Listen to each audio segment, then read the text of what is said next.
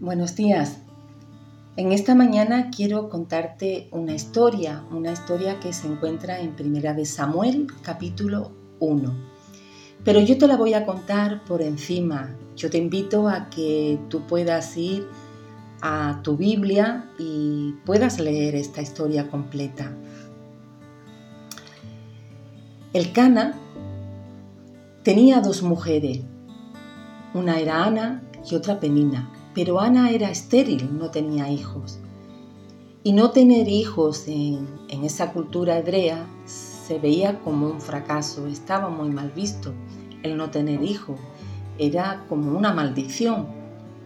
Ana sufría tanto que ni siquiera comía, porque Dios no le había dado hijos, y a causa de esto, Penina, la otra mujer del Cana, se burlaba de ella y la molestaba de tal manera que le hacía la vida imposible.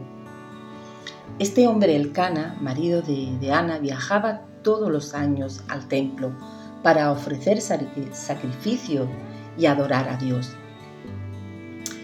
Y Ana hizo algo, y es que no se conformó, no se conformó, no se quedó quieta, y ella buscó de dónde podía venir su solución. Dice la Biblia que Ana se levantó y se fue al tabernáculo porque sabía que allí estaba la presencia de Dios. Ella pudo haber ido a muchos lugares, pudo haber ido a buscar respuesta a otro sitio. Ana sabía que la respuesta estaba en Dios. Ella le pudo haber contado lo que le pasaba al sacerdote Elí. Pero Ana era una mujer de fe tenía su fe puesta en Dios. Y Ana entra en el templo y se pone delante de Dios y derrama su alma ante Dios y le cuenta a Dios cómo está. ¿A quién buscamos cuando tenemos problema? ¿A quién busco yo para que me dé respuesta a la situación que estoy viviendo?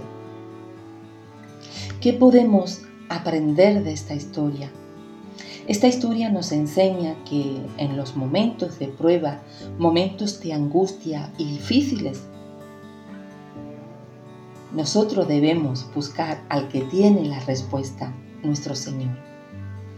Desde el Génesis hasta el Apocalipsis, en muchos libros de la Biblia, Dios le dice al ser humano que le busque, buscadme y viviréis, buscad mi rostro siempre le está diciendo al ser humano, búsquenme.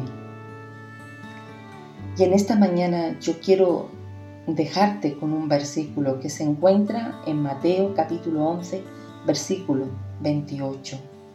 Venid a mí todos los que estáis cansados y cargados, y yo os haré descansar.